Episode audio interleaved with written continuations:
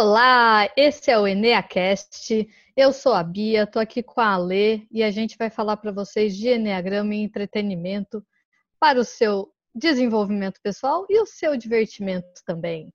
Então vamos lá, Alê? Vamos lá! E hoje a gente vai falar sobre o quê? Sobre o que que a gente vai falar hoje? Bom, antes falar de falar, hum. antes, antes, suspense, suspense, música suspense. de suspense. Você vai, você vai conseguir uma vinheta de suspense para colocar? Antes de falar do que vamos falar hoje, vamos falar do que falamos ontem ou anteontem, depende de quando você ouviu. E se você não ouviu ainda, corre para ouvir, porque nos episódios anteriores a gente falou sobre Friends e Grey's Anatomy. Então, este é o nosso quarto podcast com um tema surpresa para você. E nos anteriores, no primeiro a gente falou sobre todos os personagens de Friends, e no segundo e no terceiro a gente falou sobre Grey's Anatomy. No último, né, que foi o segundo de Grey's, a gente analisou o perfil da Cristina, da Bailey e do Derek. Se você não ouviu ainda, corre lá, está disponível para você. Se você ouviu, conta pra gente o que, que você achou, se você concorda com a nossa análise. Se você discorda e tem uma outra teoria super bacana para a gente poder discutir e aprender juntos. E a Bia, como é muito boazinha, vocês já perceberam, né? Que a Bia é uma pessoa muito boazinha. Ela abriu em votação lá no nosso perfil no Instagram é, o que, que as pessoas queriam que a gente falasse sobre aqui nesse podcast, onde a gente sempre vai falar de Enneagrama com alguma coisa de entretenimento. E as sugestões foram, Beatriz, quais? Primeiro, sugeriram Senhor dos Anéis. Senhor dos Anéis isso, é uma boa, isso hein? Dá, isso dá um canal de podcast, nem sei, chama canal, eu nem sei o nome disso. Mas só disso, né? Porque isso é muito longo. Mas é, é muito, muito interessante. Longo. É muito interessante. E a gente vai falar ainda, né? Vamos combinar de falar ah, de Senhor dos Anéis, só que dos filmes, não gente, do livro. Né? A gente poderia trazer convidados para falar de Senhor dos Anéis. Né? O que, que você acha? A gente eu acho trazer toda a sociedade do Anel para falar sobre os filmes aqui. Então, se você é fã de Senhor dos Anéis, quiser estar tá aqui com a gente para falar sobre os personagens, deixa aí um comentário que a gente vai chamar você para estar tá aqui com a gente discutindo sobre isso. É, e conta quem você é, se você é o Legolas, a Galadriel, quem que você é, Senhor dos Anéis. Assim a gente já tem uma ideia. Ai, ai. Ó, que mais? Falaram pra gente falar sobre Lost. Lost é um seriado que eu gosto muito. Sou uma das poucas que gosta do final de Lost. Você já assistiu, Ale? Eu assisti Lost inteiro e detesto o final. Tenho que dizer que assim, ah. para mim foi para mim foi bem decepcionante o final, mas mais decepcionante foi o meu marido em relação ao final. Porque Por você sabe, é, ele é facilmente influenciável, né? O meu marido tem um tipo de personalidade que ele tem várias certezas, mas ele muda de certeza para certeza com muita rapidez, né? Se parece muito com o tipo 7, mas é o vizinho do tipo 7. Então ele tinha certeza que o final foi péssimo, terrível, horroroso, e a gente fechou no final ruim, sabe? Tipo, tamo junto no final ruim, tamo junto. E aí ele começou a ler sobre o final, voltou e falou: o final não foi ruim, não, você não sabe de nada. Então, deu, uma, é, deu uma boa balada. Eu falei, não quero saber, você vai ficar de um lado do final e eu do outro. Ele ainda acha que o final foi bom? Ele ainda acha. Ele ainda ah, acha. então vamos chamar ele para falar do Lost depois, quando então, tiver o podcast. Ele tem, ele tem um, amor a, um amor à parte aí por Lost, ele adora. Hum. E Mas agora... eu acho que os personagens são muito bem escritos, dá pra gente falar bastante dos personagens. São, e a história toda é muito boa, né? E assim, tem é. vários paralelos que dá para fazer, dá pra dar uma viajada monstra. E a gente quase não gosta, né, de dar uma viajada monstra nas coisas. Imagina. Então, até dá, olha só, dá para ressignificar o final para mim. Dá, dá. O que você Vamos acha? tentar fazer isso? Vamos eu tentar. Acho. A gente pode tentar ressignificar. Vai que eu comece até a gostar do, do final. E, eu, e assim, como eu tenho a impressão que você vai tentar sair pela tangente da próxima sugestão que nos foi dada, eu mesma vou dizer. Né? Porque tá facilmente tá eu vejo Beatriz o quê? Saindo pela janelinha e falando, oi, não vi, não vi isso aí, falaram? Sim, falaram. Eu pedi, eu pedi. Eu comecei a assistir, viu? This is Us. essa também foi uma sugestão para a gente falar sobre. E, gente, eu vou dizer uma coisa para vocês. Se você já assiste, é, você sabe do que eu estou dizendo. Se você não assiste, assista. Mas tenha, tenha consciência de algo. É o tipo de seriado que você fala assim: ah, eu gosto de Grey's Anatomy, já chorei tudo na vida, então vou ver This que eu curto uma coisa assim mais drama e tal. Não, você não chorou nada na sua vida. Porque This Is Us tem uma coisa do drama, mas não é o drama de Grace que assim tem muita catástrofe, tem muita tem muita coisa que assim, OK, pode acontecer na vida, mas não tá tão próxima à nossa realidade. This Is Us tem uma, um drama, tem uma dor da vida real da história da vida de todo mundo aqui. Todo mundo que está ouvindo já passou ou vai passar. Então é, é muito, é uma dor muito bonita, muito humana e muito próxima e que dói demais. Eu vou Meu dizer Deus. que em alguns episódios de This Is Us, principalmente acho que da segunda temporada, tá na quarta agora. É, eu chorei mais, tipo, em um episódio do que eu chorei numa temporada inteira de Grace. Meu Deus do céu. É. Porque pega em lugar. É muito, muito, muito história da vida de todo mundo, sabe? Então pega em lugares muito. muito reais. Eu, eu lembro que eu tava chorando no quarto, assistindo no celular o episódio. E eu tava lá, eu tava até com vergonha de tanto que eu tava chorando do episódio, então eu fui pro quarto sozinha para dar aquela chorada básica. De repente o Rodolfo abriu a porta e falou assim: Eu achei que você tivesse morrido de tanto que você chorava. Eu não, é que Deus, o que aconteceu aqui? Ele falou: Mano, você vai passar o domingo chorando por causa de Deus? Eu falei: Não, só um me dá meu tempinho aqui que eu já saio. Mas é muito legal. É muito legal. E aliás, não só o seriado é legal, é, quanto os atores que fazem o seriado, eles são muito legais. Se você acompanhar eles pelo Instagram, tipo, claro que a gente não sabe, né? Porque nem tudo que se posta no Instagram é a realidade. Mas, tipo, eles são muito unidos, eles fazem muitas coisas juntos, eles são muito divertidos. Parece muito que eles curtem muito aquilo que eles estão fazendo, sabe? Então, aí eu comecei a ficar mais fã ainda depois que eu comecei a seguir os atores no, no Insta. Bom saber. vou começar a assistir, vamos ver. Segue lá, Bia, segue lá. vou seguir, vou. Não, não vou seguir porque toda vez que eu sigo série ou ator, eu tomo spoiler. Então eu vou, vou sentar para assistir. Mas antes eu vou terminar Better Call Saul, que ninguém assiste, eu não sei como, porque é uma das melhores séries que tem na atualidade, eu acho. Eu comecei Outra a assistir. que dá para falar muito bem. Na primeira, na primeira temporada eu comecei a assistir. Logo depois que, que terminou. Nossa, aquela hora que o nome da série te some totalmente. Breaking, Breaking Bad. Bad. Que eu comecei a ficar desesperada porque tinha acabado, que também para mim é, é uma das melhores séries que existem. Eu comecei a assistir Better, é, Better Call Saul, mas aí, sei lá, dei uma desanimada. Ah, mas é boa, viu, Ale? Pode continuar porque tá assim espetacular. E os personagens são ótimos, muito bem muito bem escritos, sabe? E hoje nós vamos falar sobre o que então? Hoje nós escolhemos um filme para falar, um filme que tem tudo a ver com enneagrama e com inteligência emocional. Um filme que é para criança, mas não é para criança.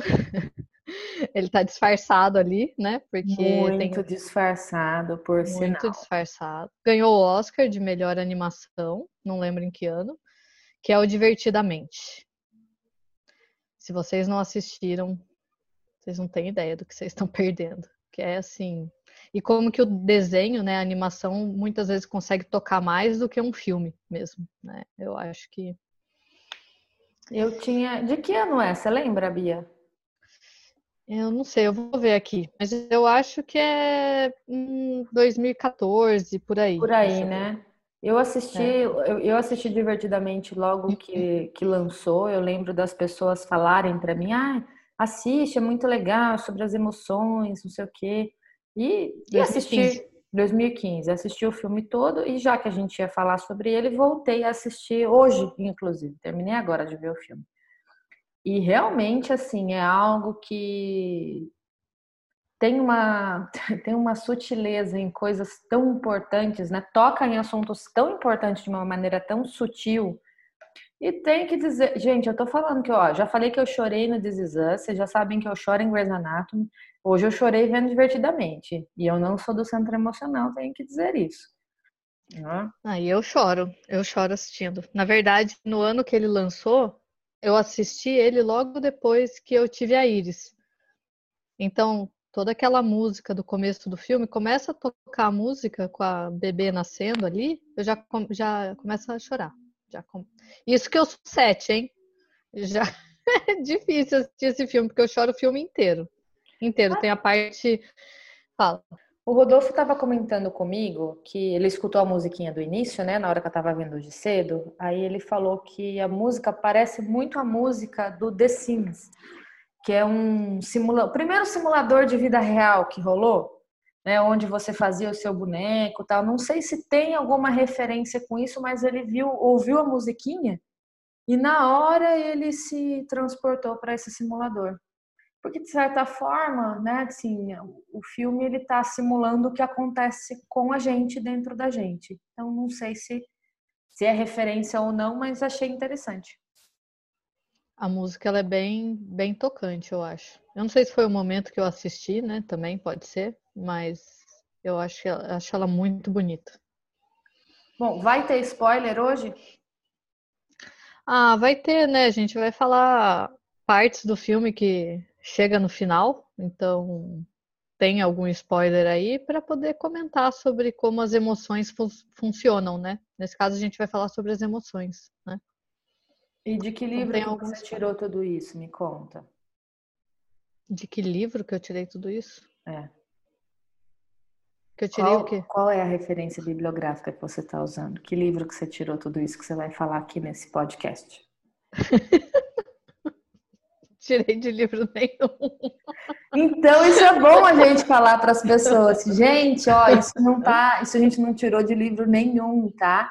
Inclusive, se você tiver qualquer opinião diferente da nossa, fique à vontade para dividir conosco, falar que você teve uma outra interpretação. Isso é fruto da nossa vivência, da gente vendo divertidamente, com tudo que a gente vive de Enneagrama né? E interpretando em cima disso. Então, se você tiver qualquer outra opinião, é super bem-vinda e a gente adora isso, porque as nossas epifanias acontecem exatamente assim, né, Bia? Quando alguém Exato. traz uma ideia diferente da que a gente tem, é onde a gente fala, uau, olha só, não tinha visto por esse ângulo. Então, opiniões são super bem-vindas, porque assim a gente consegue crescer juntos. O que, que você acha da gente começar fazendo um, uma sinopse, um resuminho só do filme? E aí a gente começa a, a colocar as nossas opiniões disso. Pode ser, manda bala. Bom, o filme ele conta a história, né, da Riley, que é uma menininha. Ela começa pequenininha, bem, aliás, começa quando ela nasce e vai até mais ou menos os 11 anos de idade. E o filme tem como objetivo mostrar como as emoções são formadas e como as emoções atuam dentro dela. E, e aí várias coisas vão acontecendo e ela vai crescendo, então como as emoções a, atuam aí quando ela tem três, quatro aninhos, que ela é pequenininha, e depois quando ela está chegando aí na época da pré-puberdade, como que as emoções acontecem com ela num cenário, depois ela mudando de cidade, e aí é, mudando de amigos, né, mudando todo o contexto que ela vive e como que ela vai se organizando internamente para lidar com todas essas adversidades, né, aquelas mais esperadas e as menos esperadas, tipo uma mudança de cidade, né, e como que ela vai se organizando e o papel de cada uma das emoções nesse processo como um todo. Então, essa é a história do filme. E psicologicamente falando, ela tem várias coisas muito reais de quando a gente estuda a formação das emoções, do que acontece. Então, é, se você quer de fato entender, assiste o filme, vai entendendo as sutilezas que existem ali, porque diz muito, muito, muito sobre o que acontece com a gente, principalmente aí nesse período, que a gente costuma dizer, formação da personalidade ela vai aí do zero aos sete anos, mais ou menos, quase todas as linhas da psicologia dizem isso. E aí, dos 7 aos 14, vem um período mais de de amadurecimento dessa personalidade, mas a grande base de fundação da personalidade está mais ou menos ali até o sétimo ano. Por isso que a gente escuta tanto de tantas linhas a importância de você estimular a criança corretamente, de você é, prover todos os cuidados necessários, né, os cuidados básicos, o carinho, o conforto, enfim, de você cuidar muito bem dessa criança até os sete anos, que é onde a base de toda a personalidade está sendo formada. E depois disso, a gente, claro, entra num processo, vamos chamar de melhoria contínua, mas em cima de uma base que está que tá formada. E aí, o que, que aparece, né, logo no início do filme, Bia? Então, logo no início do filme, o filme começa com a Riley nascendo, né, com ela bebezinha de tudo, e a emoção primeira que aparece é a felicidade. E a felicidade diz assim: que era lindo, era só a Riley, só a Riley e eu, né? A alegria diz. E só que não por muito tempo, que daí o bebê começa a chorar e aparece a tristeza do lado, apertando um botão, né? Como se fosse um centro de comando a partir de um botão que é feliz, né? E triste.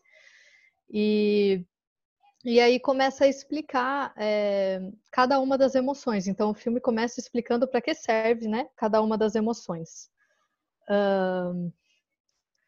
ele fala sobre a raiva, sobre o medo, a tristeza, a alegria, e ele fala de uma lê que eles chamam de nojinho. O que seria a nojinho? Bom, já vamos fazer o contraponto com a questão do Enneagrama, a gente já vai, já, já vamos misturando ah, as coisas aqui. O que, que você acha? Acho ótimo, joia. Então, a gente, no Enneagrama, né, aliás, não só no Enneagrama, esse não é um conceito do Enneagrama, esse é um conceito que é utilizado em diversas linhas de desenvolvimento e que dentro do Enneagrama também faz sentido é, esse conceito, né? Então, a gente estuda, a gente entende que é, existem quatro emoções básicas: a alegria, a raiva, o medo e a tristeza. E cada alegria, ela tem uma função, né? Cada alegria serve para algo. Exatamente. Desculpa, eu quero tanto. Você percebeu na minha vida, né? Ó, spoiler. Olha, nesse momento, Freud baixa aqui e fala. Freud explica. Né? Você já sabe o que a pessoa está percorrendo na vida. Então, alegria, raiva, medo e tristeza, cada uma dessas emoções elas possuem uma função diferente. Para que que serve? Uh, vamos começar pela vamos começar pelo, pela raiva, vai. Para que que serve a raiva? A raiva é uma emoção é, que ela está muito ligada a obstáculos. Ela está muito ligada. Quando eu percebo que algum obstáculo se opõe à minha realização, a raiva surge e ela é uma energia, ela é uma emoção natural para de alguma forma eu transpor esse obstáculo. Então, o objetivo é, é esse da raiva. É, é uma energia que está muito ligada ao fazer, à ação. Então, eu sinto a raiva e aí eu vou transpor esse obstáculo que está né, se colocando entre mim e o meu objetivo. Depois a gente tem o medo. Qual que é a função do medo? A função do medo é fazer com que é, você fique longe dos perigos. Então, ele é um alerta em relação a coisas que podem acontecer e que podem colocar a tua vida é, sob risco de alguma forma. Então, ele está sempre olhando para o futuro, para aquilo que vai acontecer e falando: opa, opa, opa, cuidado aqui. Aí a gente tem a tristeza. Segundo a alegria, a alegria não entendeu muito bem até agora para que, que a tristeza serve, mas está tudo bem, está tudo certo. A tristeza, é, ela serve para. Deixa para o final. Opa! Deixa para o final. O que você acha? A gente fala da tristeza conforme a, a alegria entende para que, que a tristeza serve. Boa! Até porque nas nossas palestras, quando eu faço a pergunta de para que, que serve a tristeza, o que, que eu escuto normalmente? Você sabe? Eu sei. Ela serve para ficar triste, ela serve para chorar, né? E Talvez não seja só essa função da tristeza. A alegria, ela está muito ligada a quê? Realização. Né? Então, assim, eu fico feliz quando eu consigo as coisas. Ela está muito ligada a conquistas. Seja conquista no âmbito amoroso, né? Tipo assim, nossa, conquistei aquela pessoa. Seja conquistas de, sei lá, troféus, troféus, campeonatos. A pessoa que deslizou no português mais voltou. Uh! Então a alegria ela tá ligada a isso, né? A nossa completude, a nossa plenitude, as nossas conquistas, a se sentir completo de alguma maneira. E aí você falou da verdinha. É, disgust, né? Nojinho. É, a nojinho. A nojinho, onde que a nojinho se, se enquadra, né? Se a gente tem quatro emoções básicas, o que, que é essa quinta que foi colocada aí? Você está perguntando para mim? Estou perguntando para você. Ou é para o público? Estou perguntando para o público e para você. Olha, eu tinha a impressão que ela era um instinto, na verdade, e não uma emoção. Que ela seria como se fosse a autopreservação, porque a, a alegria fala que ela é. Como é que é que ela fala? fala que cuidava da integridade física e emocional da Riley. Uhum. Era para isso que a nojinho servia. Então, para mim, veio como uma parte mais instintiva de autopreservação. Eu acho que pode ser sim. Acho que pode estar ligado a isso. E quando a gente olha ela do aspecto emocional, para mim ela é uma variação uhum. do medo. Tipo, ela é a uhum. parte do medo que cuida da integridade física e emocional, né? Então, assim, certo. nas cenas principalmente que aparecem, né?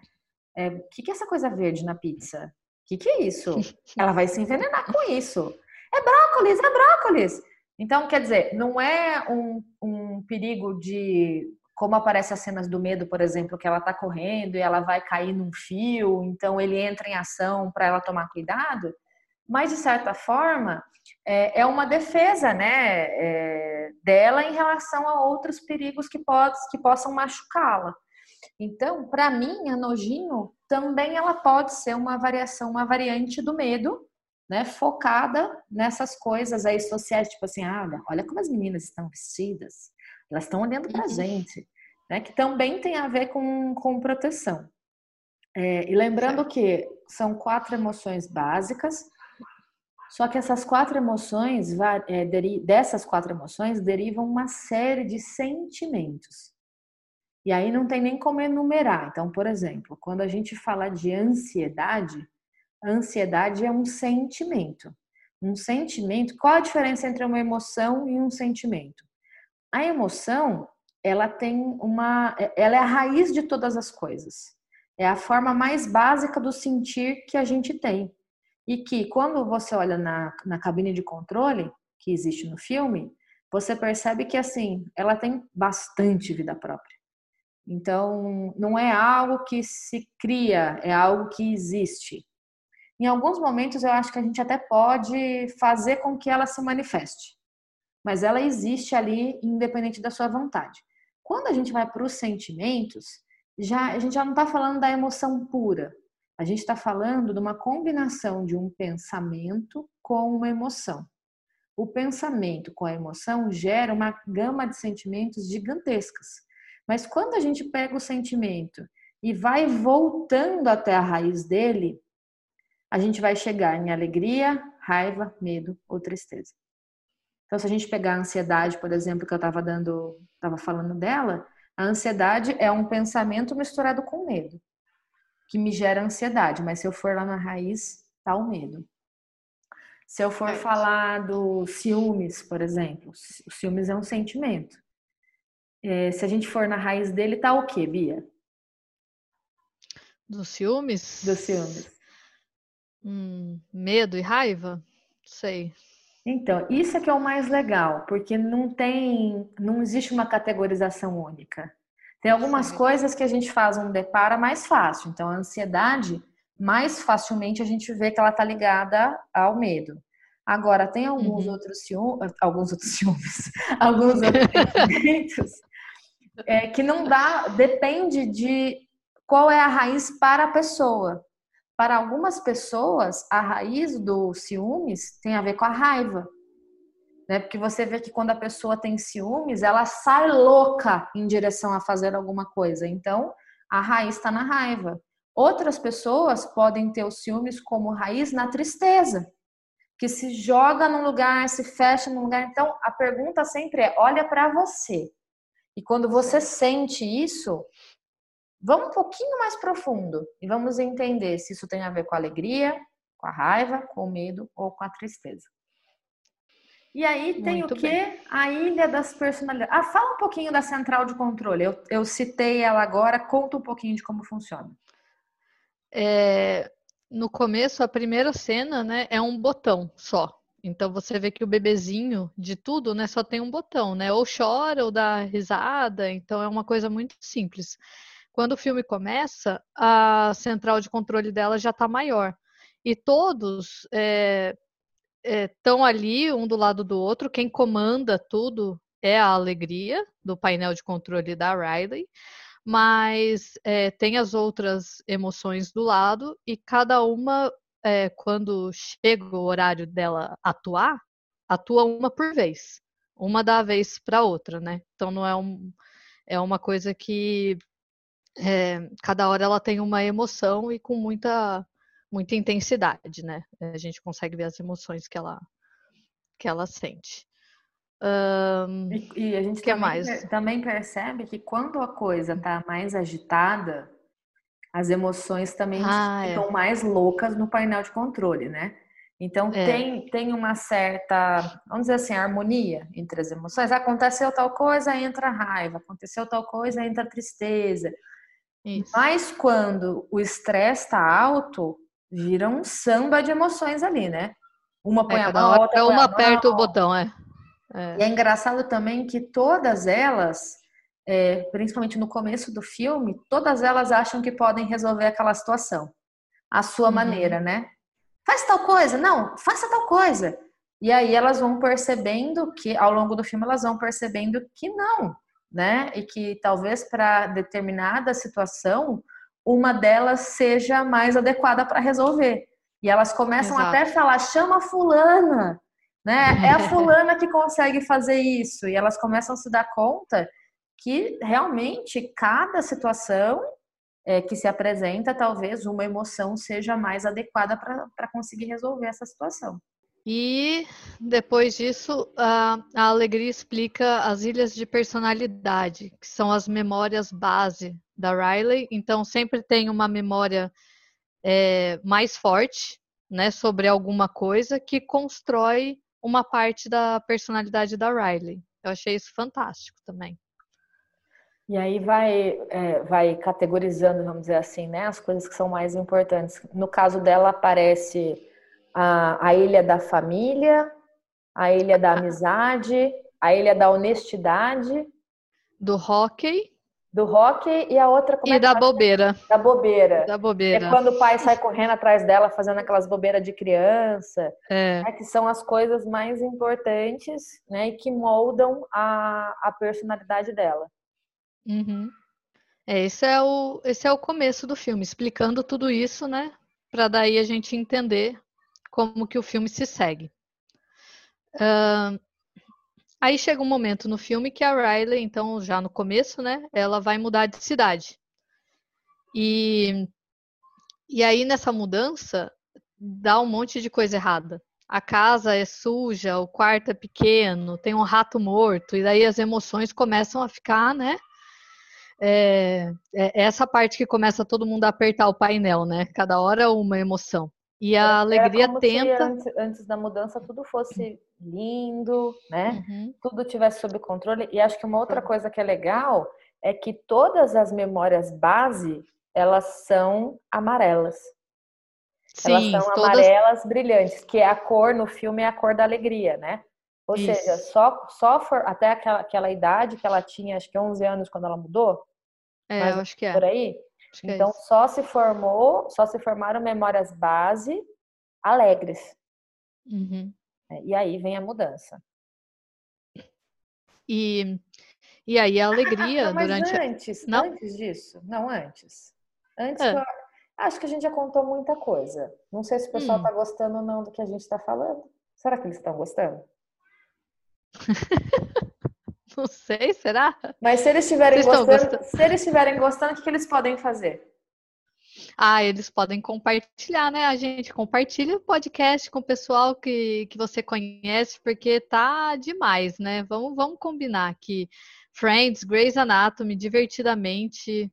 Manda para todo mundo que vocês conhecem, compartilha, segue a gente na Escola de Enneagrama, arroba Escola de Enneagrama no Instagram e deixa aí sua avaliação. Se vocês estiverem curtindo, deixa aí sua avaliação no Spotify, no Deezer. A gente mandou agora para a Apple para revisão, para ter o podcast no iTunes. E... e vamos tentar o Google Podcast em breve também. Então é isso daí. Ah, e tá no Podbean também, que é um aplicativo. Se você não tem nem Spotify nem Deezer, é só baixar o Podbean que você encontra a gente lá, EneaCast. Então, e lá você pode deixar comentários. Então lá no Podbean você escreve comentários sobre cada episódio. E Aí também pede, pede o que, que você quer também, porque a gente tá louquinho para fazer mais coisa, e quanto mais a gente faz coisas que vocês gostam, melhor. Então, ah, e mais uma coisa. Fala, fala. A gente é, recebeu as, recomendações de falar de Lost, Senhor dos Anéis, This Is Us, e a gente anota. É, nós vamos falar sobre tudo isso, mas como a gente faz uma análise muito cuidadosa, sempre que a gente posta alguma análise de personagem, é, por isso que demora um pouco. Não é de uma semana para outra, né? Mas a gente vai acabar fazendo. É só que demora para a gente ter toda essa qualidade na, na análise. Muito bem. Isso. E aí éramos felizes em Minnesota. Minnesota? Uhum. E aí nos mudamos, né? Felizes, felizes no gelo, hein? Olha só, uma criança uhum. que é feliz no gelo. E aí nos uhum. mudamos para São Francisco. Estranhamente, um dos lugares mais felizes do mundo e da humanidade, né? Porque é sol, é lindo, todo mundo é super animado. E aí lá as coisas começam a não andar muito bem. Continue. É que eles colocam, eles colocam brócolis na pizza. É. Mas eu adoro brócolis na pizza. Eu acho eu que para o brasileiro é normal até. Mas para o americano acho que não é muito. E aí a coisa começa a degringolar. E aí a alegria tenta a todo custo acalmar as emoções. Tá tudo bem. Ela pensa assim muito rápido em oportunidades ali para fazer aquele cenário melhor, né? Então o quarto tá pequeno, tá feio, não, mas se colocar isso aqui, fizer um design ali, papapá, daqui a pouco tá tudo ótimo, né? Então ela tenta a todo custo controlar as emoções, deixar as emoções calmas para Riley continuar feliz, né? Até que chega o primeiro dia de aula. E aí no primeiro dia de aula a coisa começa a degringolar. Porque ela chora. E ela, aí e, ela estava super feliz, né? Ela vai super ela tá. feliz tá. porque a, a Joy fez um, uma força-tarefa ali para ela. Uhum. Isso seria o melhor dia da vida dela, que ela ia para a escola e ela chegou lá super animada, super feliz. E aí, o que, que acontece? A professora pede para ela se apresentar. E a hora que ela começa a se apresentar, que poderia pagar um mico, né? Já disse a Nojinho, né? Tem que tomar cuidado para não pagar um mico. De repente ela começa a chorar, porque ela fala da onde ela veio e ela sente saudades. E aí, a hora que as emoções olham o que está acontecendo, a tristeza estava tocando na, na memória, né? No que estava acontecendo. Base. Na memória base. Sobre aquela lembrança de Minnesota. E aí, por isso que a Riley começa a chorar. E a alegria fala assim: Não, tristeza, sai, olha o que você está fazendo. Você está pintando a memória de azul, né? Porque a tristeza é azul a alegria é amarela, amarela, o medo é roxo e a raiva vermelha, vermelha a nojinho, nojinho verde. verde. E, e aí cada memória dela, cada sentimento, cada emoção, né, é, faz a memória que é uma bolinha, né, de uma cor. E a maioria das memórias da Riley são amarelas. Mas ali ela estava tocando, a tristeza estava tocando numa memória, estava transformando de amarela para azul, uma coisa que não tinha acontecido antes, né? E aí o, o negócio começa a, a sair de ordem e a Riley, a hora que chora na escola, é, cria uma memória base nova. E essa memória base nova é azul. Pela primeira vez. É a primeira memória base que não é alegre. E a, a alegria tenta se desfazer. E a tristeza fala: não, alegria, essa é uma memória base. E na briga, elas são sugadas pelo negócio que tira as memórias da, do centro lá de comando e são enviadas para o longo prazo. prazo. É, é sensacional é, isso, né, cara? É sensacional. Toda, é, é, toda, todo dia, todo no final do dia, quando ela dorme, todas as memórias do dia, que são as memórias de curto prazo, elas são, elas são sugadas para um, como é que eu posso falar? Um, um armazém, um armazém, arquivo, um, um arquivo. arquivo. Um arquivo de memórias de longo prazo. E depois, quando a gente vê as duas caminhando aí por esse local porque elas foram sugadas, aí você começa a ver várias coisas que acontecem no nosso inconsciente que são incríveis. Tipo, por que, que as suas memórias somem? Tem lá os bichinhos que vão vendo, ah, essa memória não serve mais. Para que, que vai saber todos os nomes das princesas? Não precisa mais disso. Os números mandando, de telefone. Os números de telefone não serve mais. E vai mandando tudo para fora. Para o esquecimento. Para o esquecimento, para abrir espaço para novas novas memórias, né? É, é demais, é incrível. Não, e o fato deles não apagarem as memórias de comercial de TV que fica na cabeça, que veio Triple Date Day. Demais. Ah, é fantástico. Ah, é igual a gente lembrar até hoje da poupança Bamerindos, né? É, é, e, é, e, é em alguns momentos eles jogam de volta, né, a memória para ela e é. ela, começa, ela, ela começa a cantar, que é o que acontece com a gente, né? Você fala de onde vem isso, meu Deus. E, e é muito, muito engraçado. O que é muito legal aqui é, é a gente perceber que as memórias elas vão sendo formadas e elas vão adquirindo uma cor, tanto a memória diária quanto a memória base. Isso acontece com as duas, né? Então, dependendo de como aquela determinada situação ela é sentida, ela ganha uma cor. É, não é a situação em si, e é o que eu costumo sempre dizer nos workshops, principalmente nos workshops onde a gente fala sobre formação de personalidade. A cena em si, o que acontece, não tem propriedade. A cena não é uma cena alegre, ou uma cena triste, ou uma cena de raiva, ou uma cena de medo. A cena é uma cena. Agora, a forma como, o filtro que eu tenho e a forma como eu sinto essa cena, o impacto que essa cena tem para mim, faz com que eu é, dê uma qualidade para essa cena com que eu faça uma transferência do que eu senti para a cena e a cena passa a ter aquela característica que eu senti. Então, quer dizer, é, conforme ela tem um arranjo das emoções ali e predominantemente ela tem alegria, porque é bem nítido que a alegria é predominante no painel de controle dela, você vê que existe uma coisa, a quantidade de bolinhas amarelas é infinitamente maior do que as demais.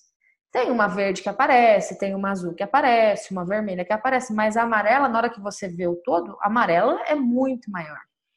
Assim como nas memórias bases até então, só tinha bolinha amarela. Sim. Mesmo que existissem coisas que não eram felizes naquela cena. Uhum. Né? Então, nunca é o que acontece, mas é como eu signifiquei aquilo que aconteceu comigo. E isso acontece com a gente desde quando a gente é criança. Tanto é que duas crianças vendo uma mesma cena, a memória da criança em relação àquela cena, a, é, comparando as duas, pode ser completamente diferente. Para uma pode ser uma história super linda, num dia fantástico que a família teve junto e reunida, porque o que gravou para ela foi aquilo, e para outra pode ter sido um dia terrível. Enquanto para uma é uma memória amarela, para outra é uma memória azul ou vermelha. Uhum. E num dos workshops que a gente fez do NEA Kids, eu lembro que teve uma participante que estava contando, que ela acessou uma memória dessa e ela estava contando, ela falou que ela era muito pequena e, ela, e a mãe levou ela no cinema, ela e a irmã no cinema. E que ela ficou muito assustada com o filme. Era um filme que tinha água. E ela começou a ficar com muito medo que começasse a encher o cinema. Então, para ela, aquele, aquela memória era uma coisa assim apavorante. Ela se lembra da sensação dela com medo de encher o cinema e tal. Enquanto para a irmã tinha sido divertidíssimo. Então, quando ela pensava naquilo, vinha uma, uma não era nem uma tristeza, era um, uma angústia, um medo daquilo. E aí, uhum. quando a irmã descrevia a mesma cena, a mesma cena, do mesmo dia, com a mesma mãe junto, assistindo o mesmo filme, era para ela um dia super bacana, feliz, que ela saiu com a mãe, que ela saiu com a irmã, que elas viram um filme, que elas comeram pipoca. Então era muito diferente, né? O que realmente é, me faz questionar, né? Questionar ou talvez me dar um pouco mais de certeza nesse sentido, porque o que veio antes, o ovo ou a galinha, ninguém sabe na verdade. Algumas linhas dizem que a criança nasce assim, e outras é, dizem que a criança nasce um livro em branco, né? E que se vai escrevendo é, nesse livro. O que eu acredito, até pela, pela vivência que eu tenho com crianças, né? É, e talvez se você tiver filhos, a Bia eu sei que tem filho, tem um. Quando tem dois, eu acho até mais fácil de fazer essa análise. Se for gêmeos, então fica bem mais fácil ainda. Eu acredito muito que seja um livro com pautas sabe? Tem, tem linhas. Não acho que é um livro totalmente em branco. Eu acho que tem algumas coisas que a criança ela tem predisposição para. Por isso que algumas crianças têm predisposição a ter bolinhas amarelas e outras crianças têm predisposição a ter bolinhas de outras cores.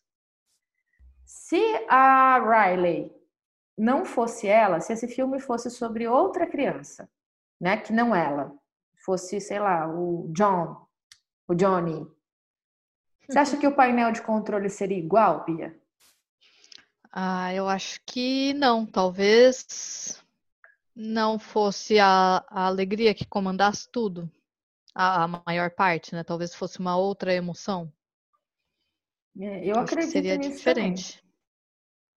E aí você tem, uh, você tem uma, uma perspectiva de olhar o mundo mais com esses olhos.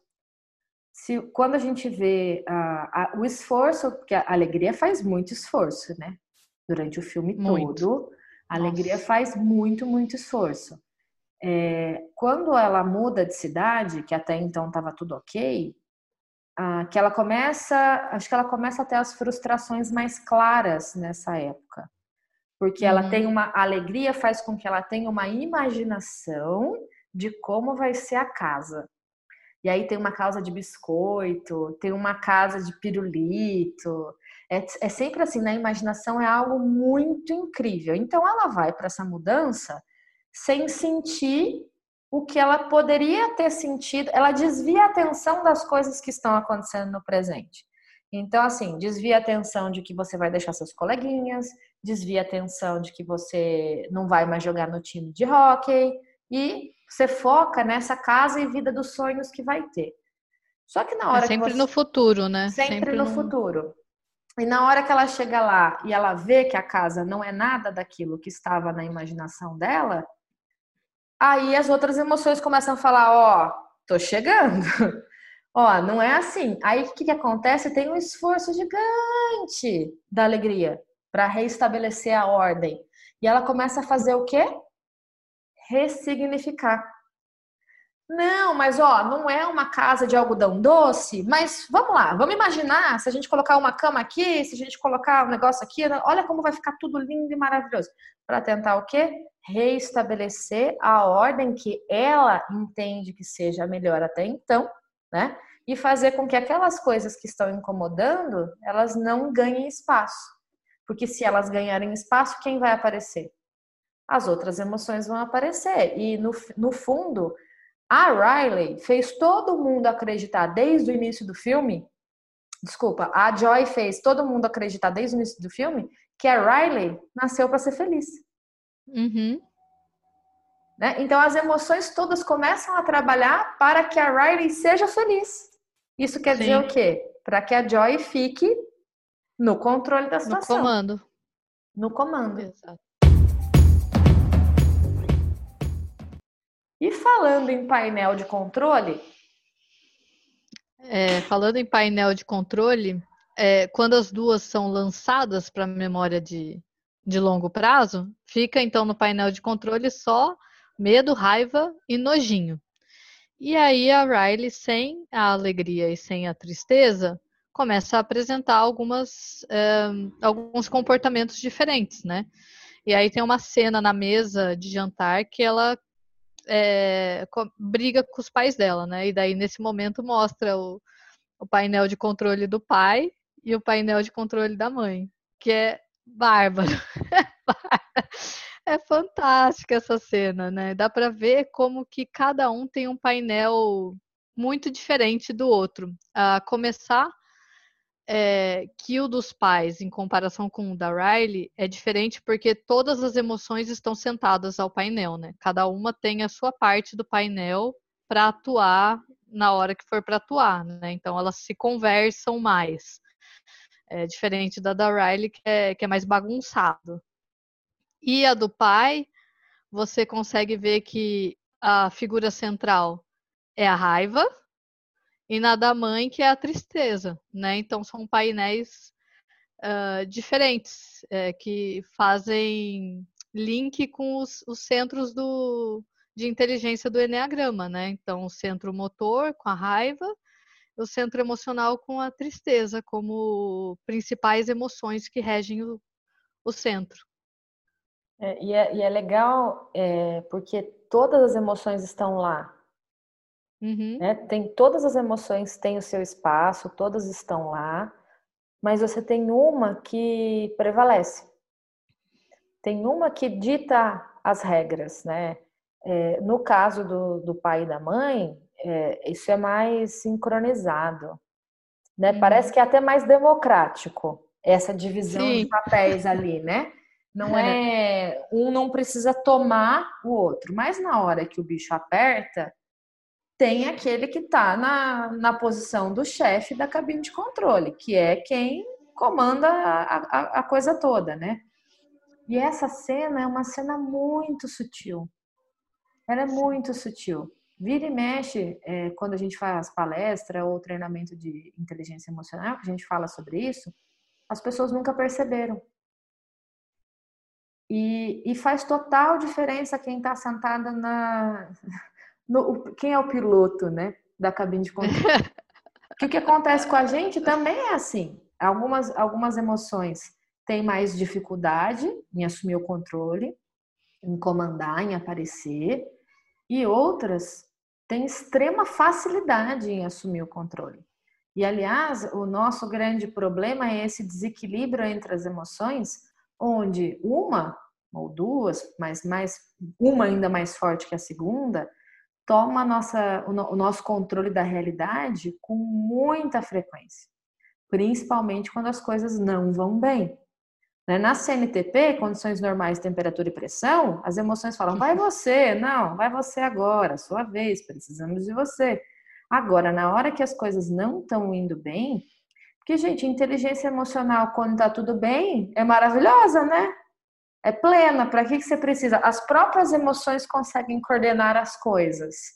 Agora, na hora que as coisas não vão bem, é que a gente vê o quanto é importante conseguir reconhecer quais são as nossas emoções, é, onde que cada uma delas é ativada, como que a gente pode fazer para que elas consigam ficar mais plenas na cabine de controle, né? E onde que a gente precisa talvez que outra emoção assuma que talvez seja mais tímida, que talvez não tenha tanta destreza em tomar o poder. E no caso da, da Riley, é, a gente vê que existe toda aquela bagunça, né? Como você bem disse, enquanto mãe e pai estão sentadinhos, aqui tá, é uma zona. É, eles correm pela cabine de controle. É bem, você vê que é bem uma emoção criança assim como a Riley é criança, né? E a gente vai sim amadurecendo em relação às emoções e as emoções vão amadurecendo. É, e no caso dela também, todo mundo quer pôr a mão de alguma maneira e põe a mão na hora errada, e aí tem uma reação que não é aquela reação que é esperada.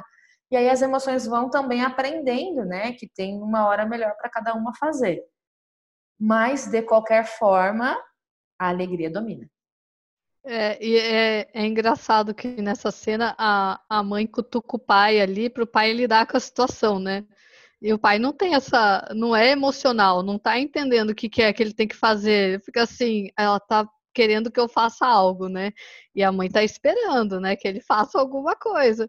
E aí a hora que ele faz é a explosão que vem com a raiva, né?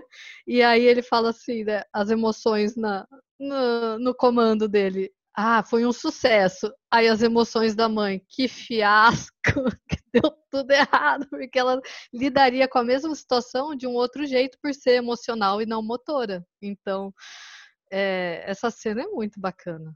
E aí vem uma, uma outra emoção, qual é? A que está do lado dela, que está do lado esquerdo dela, que fala assim: você trocou aquele bonitão por esse aí? e, e, aí traz o, um tipo um latino. A memória. Né? Pega a memória lá do cara que ela trocou pelo, pelo marido e ele fala: Olá, gatinha. É, é demais, né? É demais isso.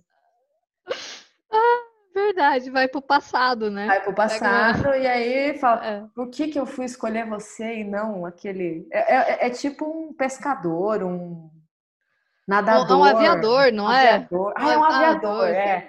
Nossa, é um eu fiquei aviador. com uma imagem, porque ele fala gatinha em português, eu tava assistindo em inglês. Eu falei, ó, botou até assim, tem um toque latino, assim, né? O caliente no negócio. E aí, Bom, depois que elas vão para o longo prazo, elas têm que achar um jeito de voltar para a central de comando, né? E durante isso, com a raiva, nojinho e medo no, no, no centro de comando, a raiva tem uma ideia. E a ideia é fazer a Riley fugir e voltar para Minnesota. E a hora que ela coloca essa ideia na Riley, aí eles não conseguem mais tirar. Eles chegam a se arrepender, mas eles não conseguem mais tirar essa ideia dela.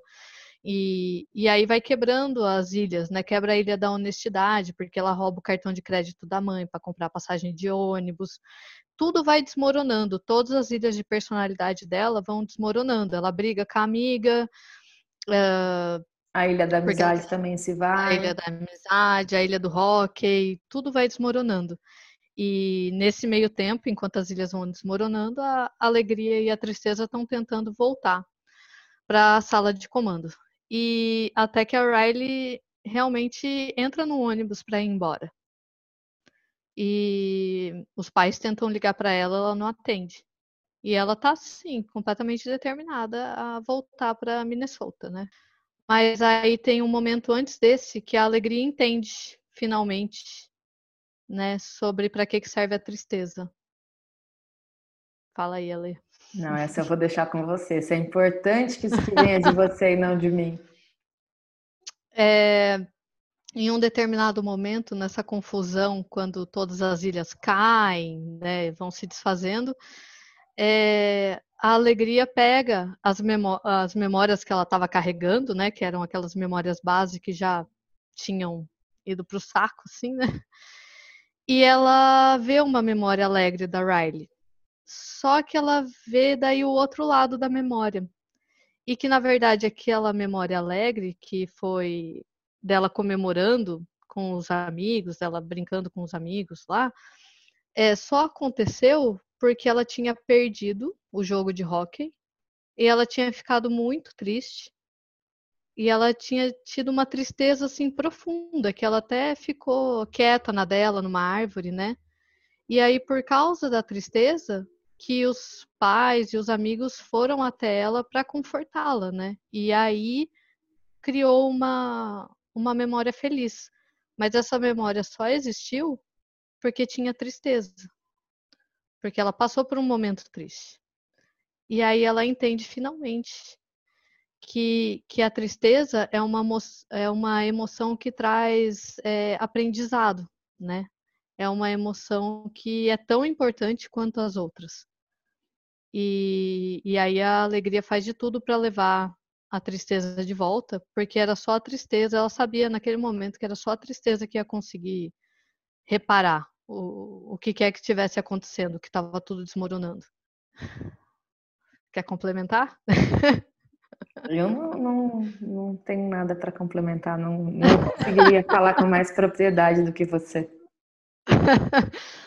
É, voltando para o ônibus, então, é, quando o ônibus está quase saindo, é, quem toca na ideia que a raiva colocou para tirar a ideia de lá que ninguém conseguia tirar é, foi a tristeza, porque é, sentindo tristeza é, da, da, da, falta que os pais fariam, né, de, de tudo que aquela aquela atitude dela ia trazer para ela, né, sentindo a tristeza daquela decisão que ela tinha tomado, ela conseguiu voltar atrás e pedir para parar o ônibus e voltar para casa.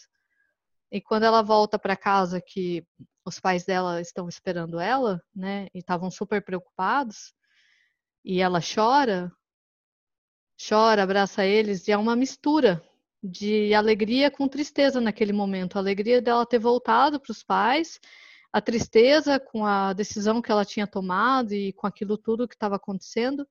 E aí nasce uma memória nova, que ela é misturada entre amarelo e azul. E, e, é muito, essa cena é muito bonita, né? E é quando, quando a, a, alegria ela entrega, porque a, a, alegria ela tem um cuidado muito grande com essas memórias bases quando elas se perdem, né? Principalmente para que a tristeza não encoste em nenhuma dessas memórias, uhum. para que não distorça na visão da alegria, né? Qual é a memória que a Riley tem que ter.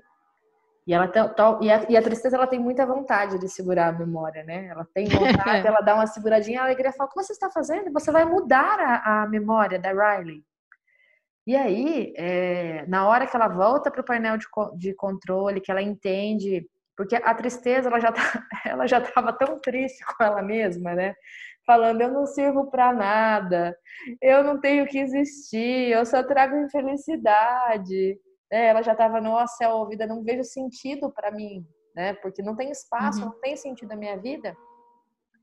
É, de repente, na hora que elas conseguem voltar e que a tristeza assume o comando e a Riley volta para casa, a alegria pega todas as memórias bases que ela por tanto tempo defendeu e resguardou para que a tristeza não encostasse, entrega tudo para a tristeza.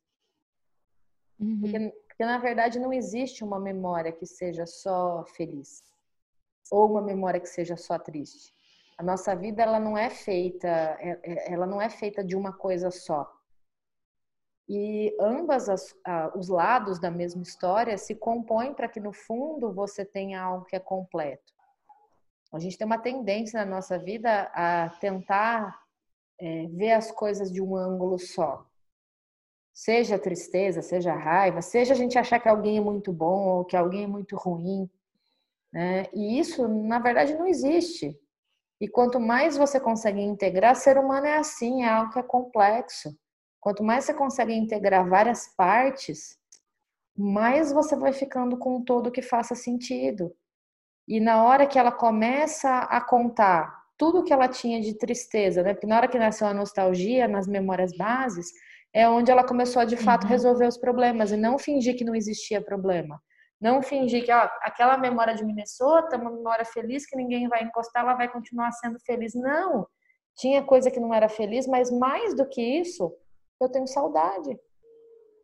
Então eu não é. posso, eu não posso, se a tristeza não tocar essa memória, então eu não vou sentir saudade. Porque a uhum. é saudade é porque tem a... uma base de tristeza. Sim. E ela precisava, ela precisava se sentir triste com aquela mudança. Tinha muita tristeza naquela mudança mesmo, né? E essa mistura da, da tristeza com a alegria que é a, é a saudade, que nem você falou, né? A nostalgia, né? Você olhar para algo que foi bom e sentir uma, uma ponta de tristeza, porque já não, não tem mais aquilo. E aí você, e... Vê, você vê o quanto isso reverbera nos pais. Uhum. Porque aí todos começam a falar que também sentem falta, que também se sentem como ela. E no fundo, né, ela tinha uma preocupação, é que ela até fala isso, eu sei que vocês querem que eu fique feliz, mas eu não, mas eu tô triste. Uhum. Então ela também estava tentando sustentar uma, porque inclusive tem a, tinha uma coisa muito forte deles falarem, cadê o sorriso da minha menina feliz? É. Né? E... Ah, ah, tem uma cena que a mãe dela fala assim, logo no começo. Nossa, seu pai está muito preocupado, tem um monte de coisa acontecendo, uhum. e você você traz esse sorriso pra gente. Você, no meio disso tudo, ainda consegue sorrir, né? Obrigada por isso. Então, coloca essa, essa carga também, né? Da, é, dessa alegria é... constante. E ela até fala: você, você consegue, é, você pode continuar nos ajudando assim, sendo feliz? Isso. Olha como isso, é isso, é pesado. E naquela cena Exato. ela estava prestes a, a não ser a menina feliz. E aí ela Exato. falou: a felicidade foi reforçada, né? E aí a alegria fez um esforço extraordinário, que foi inclusive no dia seguinte que ela foi para a escola, né? E a alegria fez uhum. ali no, nos bastidores na, na sala de comando, fez um esforço descomunal para ela ser a criança mais feliz do mundo, né? É, porque nesse momento ela estava quase desistindo. Uhum. E aí, a alegria, né? E aí, é. a hora que a mãe fala isso, ela fala: Isso, é, é isso mesmo, né? Ciente ali, sou eu, né? Eu vou fazer essa criança ser feliz. E última pergunta, então. A Riley é uma criança tipo 7? Seria a Riley uma criança tipo 7? Essa é uma pergunta difícil, hein? Essa é uma pergunta profunda. Eu acho que muitos sete se identificam com a Riley. Tem uma que eu conheço em especial que me parece assim que está bem identificada com ela, com essas histórias que, que está contando aqui, certo? Uhum. Uhum. Certo, certo. Certo, certo, tá tudo certo, né? Certíssimo. É, eu, eu acho prematuro a gente afirmar que a Riley é uma criança tipo 7. Até porque, assim, o que a gente está vendo, a gente tem, tem um privilégio gigantesco, né? De enxergar, de enxergar algo ali, né? Que é como as emoções estão estão acontecendo, é, que normalmente a gente não tem na vida real. Mas a gente também tem que lembrar que quando a gente está falando de, de personalidade, a gente não está falando só de emoção. O que faz com que uma pessoa se identifique como tipo 7 é a combinação de uma emoção, que no caso do tipo 7 se chama gula, com uma fixação, que no caso do tipo 7 se chama planejamento, planejamento futuro. futuro. Planejamento futuro. Então, é, o, que, que, eu, o que, que eu acho? Pode ser que ela seja uma criança tipo 7? Até pode. Mas, para mim, a alegria é tipo 7. A personagem da alegria, independente da Riley, ela se comporta uhum. muito com padrões do tipo 7, tanto de, de ressignificar as coisas, buscar alegria a qualquer custo, fazer. Deixar, deixar a tristeza no cantinho dela, não sai dessa desse quadrado. Faz o círculozinho aqui. assim, você círculo, pode ficar é. só aí. Você tem um papel muito importante. Uau! Ficar nesse círculo que eu fiz sem sair. Então a tristeza fique contida aqui. Não quero você perto de mim. Então, uhum. se a uhum. gente for olhar, é, até porque quando a gente pensa no tipo 7, principalmente em desenvolvimento, né? É, aliás, não só em desenvolvimento, já no, em algum nível de despertar ali, a gente sabe que a emoção que de fato assume o comando do 7 é o medo. E que a uhum. tristeza é essa, é essa máscara que a gente está descrevendo. A né? alegria. É, é, a alegria como uma máscara, né? Então, Sim. se a gente for pensar, talvez a, a, a Joy, né, a própria alegria personagem, talvez seja um bom estereótipo de como funciona o tipo 7. Não sei se a Riley, enfim, seria pensando na vida adulta, mas quem sabe tem. Já saiu Divertidamente 2? Acho que não. Saiu? Aí, ó, tá... acho que não, mas não vi, mas talvez seja uma ótima, uma ótima continuidade. Espero, é. né? Porque as continuidades são difíceis, né? Tirando Toy Story, que é um melhor que o outro, se bem que eu ainda não vi o 4, mas mais um filme que eu Acho choro, que mas tudo bem. Nossa, Toy Story 3 acaba comigo. Acaba, acaba comigo.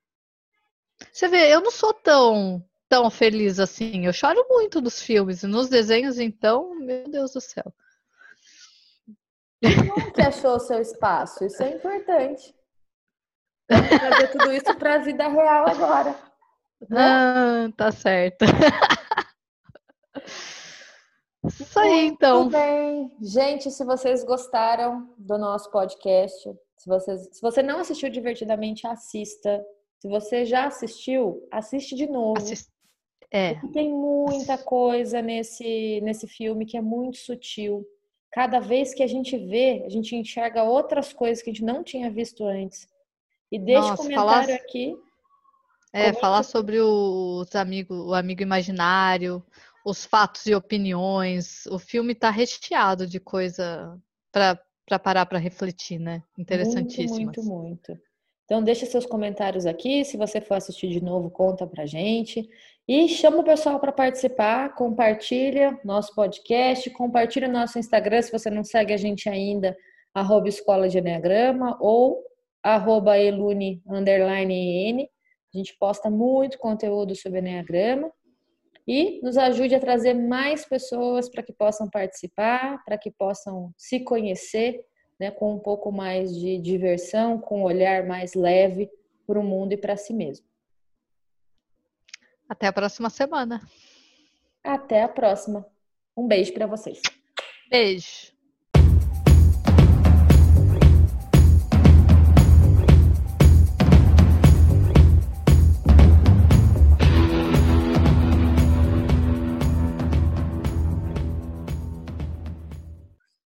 Eu Bom, acho, não sei se no. E aí? Não, o que, que você ia falar? E aí? Fala, o que você não, falar? Eu ia falar, eu não sei se é no filme, porque eu já assisti legendado e já assisti dublado. É, que fala que ele era do Rio de Janeiro. Mas eu não sei se é no dublado que fala isso para trazer para o Brasil, sabe? É, eu não, não vi essa. Eu acho, eu acho, mas eu posso estar enganada. É, é igual os filmes que fazem a tradução com Guarujá, né? Tipo Chaves, que vamos para o Guarujá. Era Acapulco, nós vamos para o Guarujá, né? Sim, é, alguma coisa assim.